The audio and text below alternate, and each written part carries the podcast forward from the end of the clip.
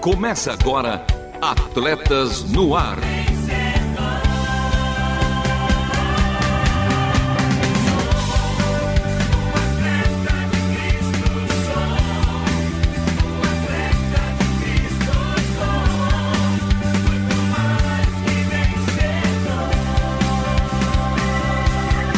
Amando o Senhor, correndo juntos e alcançando muitos. Jesus também foi criança. Mesmo quando tinha pouca idade, Jesus já refletia a face do Pai. Cristo sempre esteve cercado por crianças quando ensinava ao povo. Muitas das vezes, Jesus usou as crianças como exemplo para ilustrar o reino de Deus. Quando uma criança é instruída nos caminhos do Senhor, ela cresce, dá bons frutos e é uma bênção para a sua família. E comigo, ele que já foi criança e agora é um menino de ouro e de bigode, Marcelo Fávero. Fala, fera! Fala, meu mano Lovia Henrique. Segundou é segunda-feira e você já sabe, é dia de atletas no ar. E hoje vamos com a seguinte escalação: CISA, Centro Integrado de Saúde do Atleta.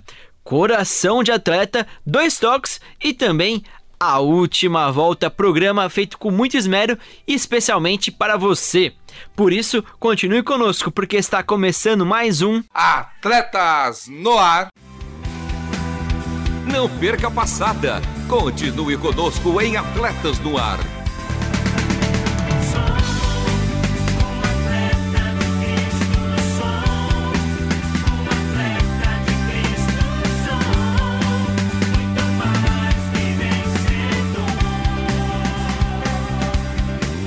Atletas no ar ao vivo, toda segunda-feira às 13 horas, reprises às terças-feiras às 21 horas e 5 minutos, aos sábados às 2 horas e 30 minutos e aos domingos às 10 horas.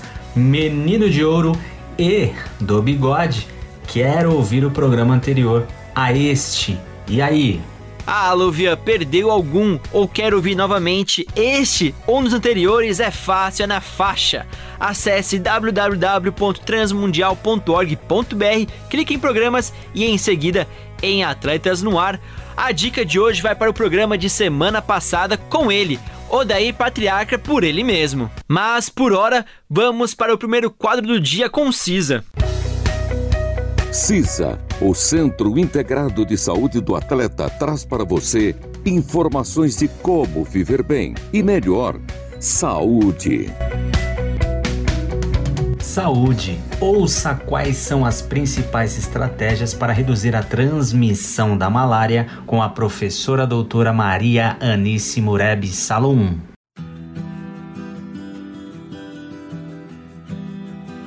A malária é uma doença infecciosa com impacto negativo na saúde e na vida das pessoas das comunidades afetadas.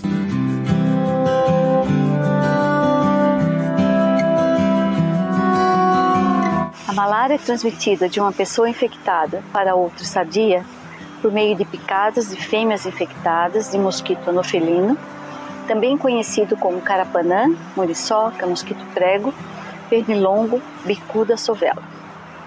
Raramente a transmissão ocorre por transfusão sanguínea, uso compartilhado de seringas e agulhas contaminadas com sangue de pessoa infectada, acidentes em laboratório ou por ocasião do parto.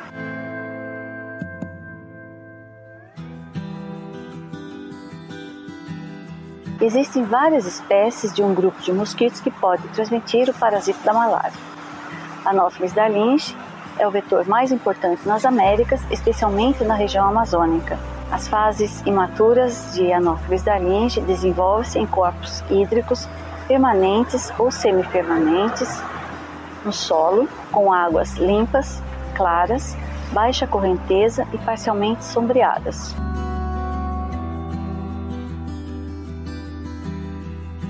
Antes de viajar, procure saber se a área a ser visitada tem transmissão de malária. Caso exista algum risco da doença, é importante procurar orientação de prevenção antes da viagem.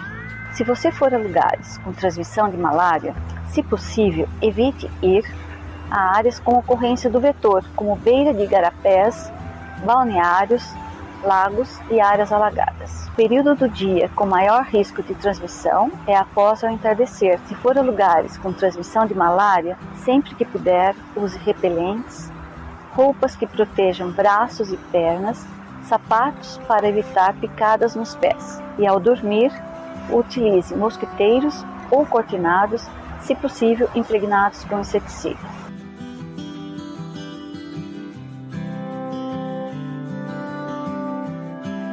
O mosquiteiro é um grande aliado no combate à malária. Como ainda não há vacina para a doença, diminuir o contato entre homem e mosquito ainda é a forma mais eficiente de prevenção. A borrifação de inseticida nas paredes das residências mata os mosquitos que repousam nas paredes e também ajuda a reduzir a transmissão. Para que seu mosquiteiro dure bastante tempo e proteja sua família, ele precisa ser lavado uma vez a cada três meses. Colocar o mosquiteiro em uma bacia grande e lavá-lo com sabão neutro em barra. Em seguida, ele deve ser agitado suavemente, sem ser esfregado, enxaguado várias vezes para remover o sabão e a sujeira. A água utilizada na lavagem deve ser jogada em latrinas ou vasos sanitários, nunca nos igarapés ou nos rios, pois eles ficarão contaminados com inseticida afetando a saúde dos animais e das pessoas que tenham contato com a água. Depois de lavado, o mosquiteiro deve secar à sombra para evitar danos como furos e rasgos. O mosquiteiro não deve ser estendido em locais como cercas e arames. Quando as fêmeas dos mosquitos procuram por sangue, elas conseguem encontrar com facilidade onde os mosquiteiros estão furados e entram por esses orifícios para se alimentar do sangue de pessoas para que você e sua família estejam protegidos da malária, é importante que todos durmam embaixo de mosquiteiros todas as noites. Nas áreas de transmissão, as equipes municipais contam com agentes de saúde capacitados que trabalham intensamente para evitar a transmissão. É importante você buscar diagnóstico e iniciar o tratamento adequado logo após o início dos sintomas da doença. Se o acesso ao diagnóstico e ao tratamento for tardio, a malária poderá progredir para formas graves ou mesmo para óbito. Pessoas não tratadas ou tratadas de forma inadequada podem ser fontes de infecção para os mosquitos da malária, o período que varia de 1 a 3 anos, dependendo da espécie de parasita. As fêmeas de mosquitos vetores, por sua vez, podem transmitir a malária enquanto elas viverem, causando novas infecções e doenças na sua família e na comunidade sob a responsabilidade técnica do CISA, Centro Integrado de Saúde do Atleta, mais que atleta humano, ensino por todo o mundo. Saiba mais em lovianhenrique.com. Dois Toques, um bate-papo animado com nomes importantes do mundo esportivo. E no quadro Dois Toques de hoje eu vou conversar, ou melhor, resenhar, com o atleta guia Wendel Silva. Ele que é tricampeão brasileiro, foi campeão mundial na França 2013, foi medalhista de ouro nos Jogos Pan-Americanos de Lima em 2019 e também prata nas Paralimpíadas no Rio de Janeiro no ano de 2016. Um atleta de Cristo. Seja bem-vindo Atletas no Ar, Wendel. Tudo bem com você? Tudo bem, amigão. Tudo em paz, graças a Deus. E para começar aqui nossa entrevista, como e quando foi o seu primeiro contato com o esporte? Ah, cara, eu conheci o esporte em 2003, diretamente falando do atletismo, né? Só que eu sempre passei por, por outras modalidades, né? Pelo cotidiano e a rotina da minha família, que eu tive irmãos que foram jogadores de futebol. Porém, eu nunca me apaixonei pelo futebol como eles, né? E aí, por coincidência, o rapaz que morava aqui na minha rua, ele era atleta e perguntou se eu tinha interesse em correr, fazer parte do atletismo. Só que eu nunca tinha ouvido falar, né? Muito, e nem na escola tinha ouvido falar sobre o atletismo em si. E daí eu topei certo dia, aí treinei uma semana com ele e na outra semana ele me inscreveu numa corrida infantil aqui em Brasília. Eu sou natural de Brasília, Distrito Federal, e daí eu ganhei, eu fui segundo colocado nessa corrida, onde os três primeiros colocados ganhariam uma bicicleta. De lá para cá, nunca mais eu abri mão do esporte.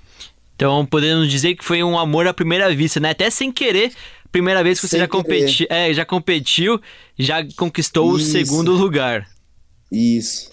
E, e, como você falou, você é natural de Samambaia, né? Uma cidade que Isso, fica. Cidade satélite de Brasília. E estruturalmente, como é que é o acesso esportivo lá?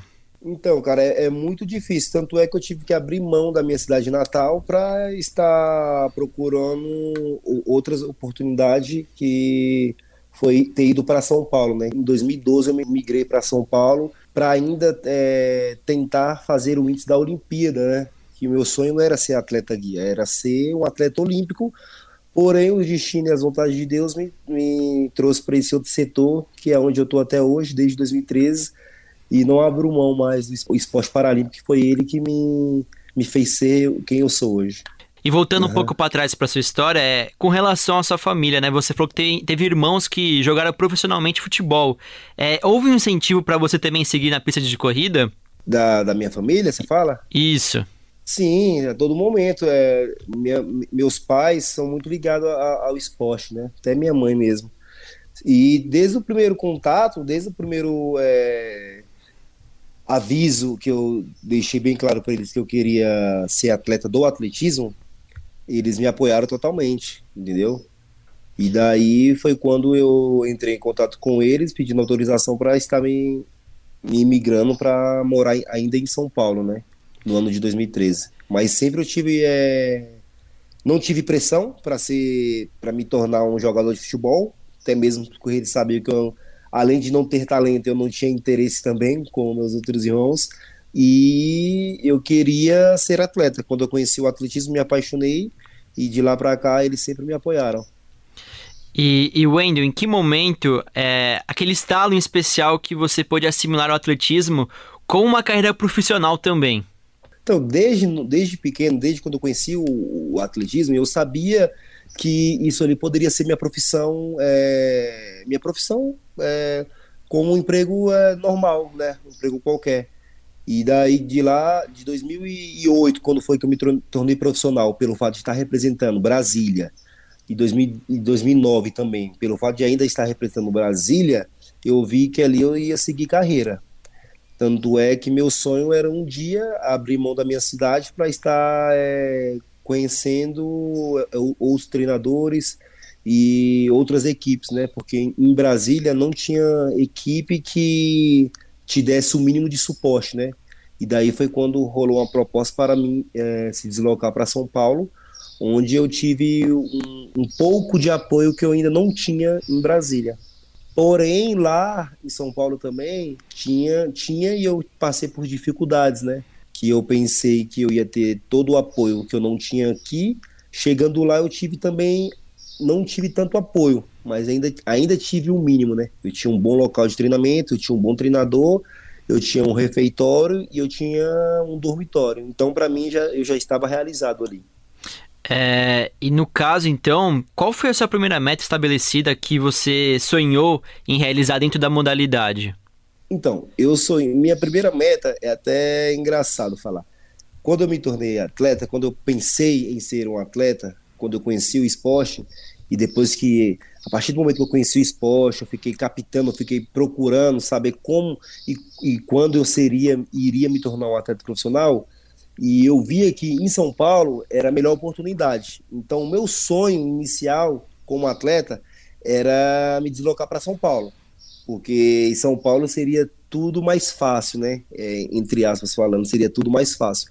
E não foi. Foi até mais difícil, mas foi prazeroso, né? Depois que a gente estabelece uma meta, quando a gente se torna profissional e quando a gente começa a conquistar espaço no nosso cenário, é, as coisas começam a, de alguma certa forma, facilitar. Pelo fato de ter, tipo, o, o básico que o atleta precisa, né? Que o atleta de alto rendimento, ele precisa do mínimo. Que eu falo que é a, é uma boa alimentação, é um bom médico, é um bom massagista, é um bom fisioterapeuta, é uma equipe multidisciplinar. Então, quando eu, o meu maior sonho era me deslocar para São Paulo para viver do esporte lá em São Paulo. E você veio sozinho para São Paulo? É, vim sozinho. Desde 2012 eu estou em São Paulo. Só que aí houve alguns contratempos que eu tive que retornar para Brasília, mas é, imediato sempre eu estive em São Paulo sozinho. Wendel, na sua opinião, é, o Comitê Paralímpico ele é mais organizado, ele tem uma estrutura melhor que o Comitê Olímpico? Cara, não é que é, o nosso comitê é mais organizado e, e há, acontece essa divisão é, de valores e de qualidades trabalhadas interno. Não é isso. A questão é que o Paralímpico ele, ele se projetou para chegar onde está, entendeu? Então ele captou, ele fez trabalho de iniciação para chegar, entendeu? Agora em 2020, em 2020, em 2021 em Tóquio, é, tivemos medalhistas que começaram com um projeto de Paralimpíadas escolar para atletas de 10 a 14 anos e agora com 20 anos chegaram no topo do pódio entendeu? Então eu acho que o trabalho do Paralímpico começou lá atrás, começou lá na base, entendeu? E ainda mais começou sem recurso. E falando em recurso, é, a questão do Paralímpico é porque eles têm incentivo, porque nossos atletas têm um resultado. Então, automaticamente, as, a, vai ter um retorno, né? É, que, ainda infel que, infelizmente, o nosso, o nosso cenário olímpico não tem tanto apoio, tanto incentivo como merecia ter, por conta que, infelizmente, não temos um, um trabalho na base, né? Mas é, falando de geral, tanto do convencional, tanto do paralímpico, se não tiver o esporte dentro das escolas, a gente não vai conseguir é, ser atleta, ser país de, de, primeiro mundo, país potência no esporte. Então, eu acho que o, o erro já está nos nossos, no, nos nossos governantes por não apoiar e incentivar é, o esporte dentro das escolas. Porque além de, de uma medalha, o esporte ele muda a vida, né, cara? O caminho é, é aquele disciplina, entendeu? A questão não é só o, a criança fazer parte de um projeto esportivo, mas sim ela tiver essa oportunidade de não desviar dos caminhos, né? Porque hoje em dia o mundo está muito, muito aberto aí. Então, se não tiver o esporte na escola, os nossos comitês paralímpicos e olímpicos não vão conseguir chegar a ser potência nunca pelo fato de um trabalho que não existe ainda, né? É, toda conquista ela é, ela é proveniente de uma receita de sucesso que é baseada também no investimento da categoria de base. Isso, isso. E hoje você é um atleta guia reconhecido já, multimedalista. É, mas antes, isso, isso. como foi essa transição para o atletismo paralímpico? Então, no ano de 2012, eu recebi uma proposta para ir para São Paulo ainda como atleta olímpico, né? No caso, atleta individual. Não conhecia e nunca tinha nem ouvido falar, infelizmente, da modalidade de atletismo e nem sabia o que era ser atleta guia.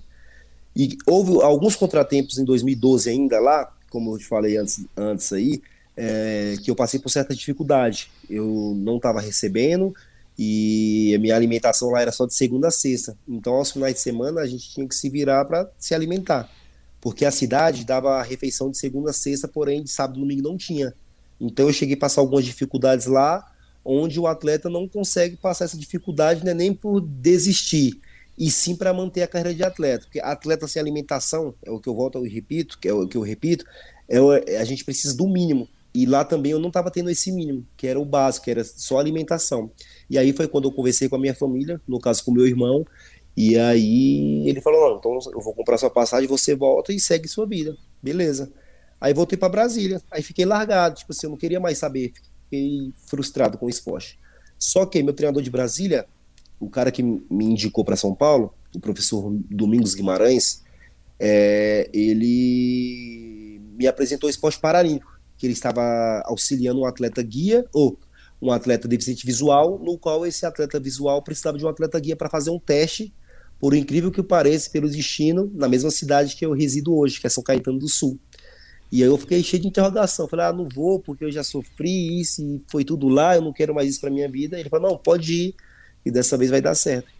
Aí novamente em 2013 eu voltei para São Paulo, que eu, fui eu fui para São Paulo no, no, ano de no mês de março de 2012 e em, em outubro de 2012 eu retornei para Brasília por falta dessa por conta dessa dificuldade. E aí, em 2013, em março de 2013 também, eu voltei já para fazer o teste com esse atleta visual, no qual ficamos umas semanas passando por várias baterias de exame de teste. E aí, na semana seguinte, tivemos um retorno do, do Comitê Paralímpico, é, já com contrato, para que nós, a, se tivéssemos interesse de assinar esse contrato, iríamos voltar para São Caetano para residir. Só que aí já foi outra história, né? já foi um, um cenário mais é, vitorioso, que chegando lá eu tive uma, uma moradia digna, eu tive uma alimentação digna, eu tive um apoio, um suporte digno. Então, de lá para cá, é, eu imigrei para o esporte paralímpico e é onde eu, eu me tornei. É, um, me sinto um estrelato do, do esporte paralímpico porque eu já convivi com, com os melhores atletas do cenário paralímpico e estou nessa luta aí. Já obtive várias medalhas com todos os atletas. Eu sou um dos únicos atletas guia que teve a oportunidade de competir com homem e mulher e ser medalhista com homem e mulher nas provas de 100 a 400 metros. Então essa é a sua especialidade, essa prova de 400, Wendel? Isso, a minha especialidade hoje é 400 metros. Também, por coincidência, eu já treinava como atleta individual para os 400 metros, né?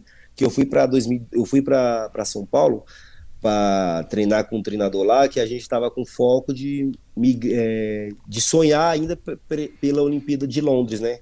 Só que não deu certo por, por, pelo fato desses contratempos que eu, que eu tive lá.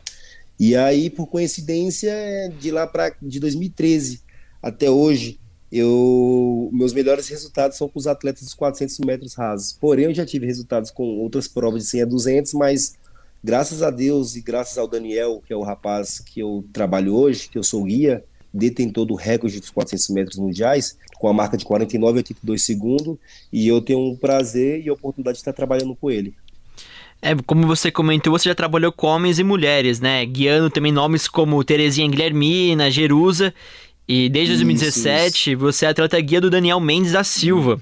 Daniel, desde 2017. Certo, e, e, conta pra gente como é que funciona esse mercado da bola, entre aspas, do atletismo. Então, é, do atletismo é, individual, do convencional, você depende de, de si, né? Não que o Paralímpico também não seja, mas o Paralímpico é um pouco mais difícil porque você precisa de uma oportunidade, que foi o que eu tive, né? eu estava no lugar certo e na hora certa. E aí o professor, na época o professor Amori, ele me deu essa oportunidade de estar sendo guia da seleção paralímpica brasileira, né? No qual poderia estar é, trabalhando com qualquer atleta que precisasse de mim.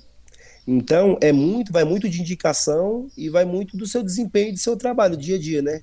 Porque as pessoas que vêm de fora pensam que o atleta guia só precisa é, aguentar correr com o atleta, entendeu? Mas não é só aguentar correr, é aguentar treinar, entendeu? É você ter uma boa relação com o seu atleta, é, com, com o seu próprio então exige disciplina, exige respeito, entendeu? É um trabalho assim muito gratificante porque a gente está sonhando junto com o atleta, né? É, e com essa pergunta encerramos a primeira parte dessa entrevista, dessa resenha com o Wendel Silva. No programa de semana que vem tem mais do dia 18 de outubro. Aguarde! Ah, e agora é aquela hora do coração bater mais forte com o coração de atleta. Coração de Atleta. Como viver valores e princípios cristãos no mundo dos esportes. Bate coração com o nosso parceiro Paulo Vescher. Preparar, apontar, vai. João 15,13 diz: Não há amor maior do que dar a vida pelos amigos. Orgulho. Orgulho algo perigoso para qualquer pessoa e principalmente para qualquer atleta. Como resultado do orgulho, os atletas podem facilmente viver para si mesmos. O orgulho pode fazer os jogadores quererem jogar com mais frequência, desprezar os outros talentos e as outras pessoas do time e levar alguns a buscar receberem todo o crédito por uma vitória apenas para eles. O orgulho impede que uma equipe alcance seu potencial máximo. Jesus estabeleceu um modelo para nós. Na verdade, ele entregou a sua própria vida para que nós estejamos entendendo que sacrificarmos aos outros é muito importante. Certamente, em uma escala muito menor, mas é verdade, é, no entanto, uma equipe nunca alcançará seus objetivos a menos que seus atletas estabeleçam uh, um modelo como o de Jesus, ou seja, que todos tenham importância, que todos sejam valorizados, independente da posição, se é titular, se não é titular, se fez o gol, se não fez. Precisamos de atletas e treinadores que demonstrem um caráter cristão para seus companheiros de equipe em sua preparação, com muita ética de trabalho e atitude, estabelecendo um modelo para seus amigos, um modelo como o de Jesus que se entrega pelos outros. Se Jesus deu sua vida por nós, acho que podemos renunciar ao nosso orgulho, ao nosso eu por ele, Jesus, que sempre será um exemplo para os outros. O técnico John Woody disse uma vez, é um grande treinador de basquete, disse uma vez: É incrível o que pode ser realizado quando ninguém se importa com quem fica com o crédito. Pense nisso. Pense nos outros. Entregue-se, doe-se. Tire o orgulho da sua vida. E grandes coisas o Senhor fará. Deus abençoe e até o próximo Coração de Atleta. Bateu? Valeu! Combustível caríssimo, mas mesmo assim seguimos com o tanque cheio para a última volta. Última volta!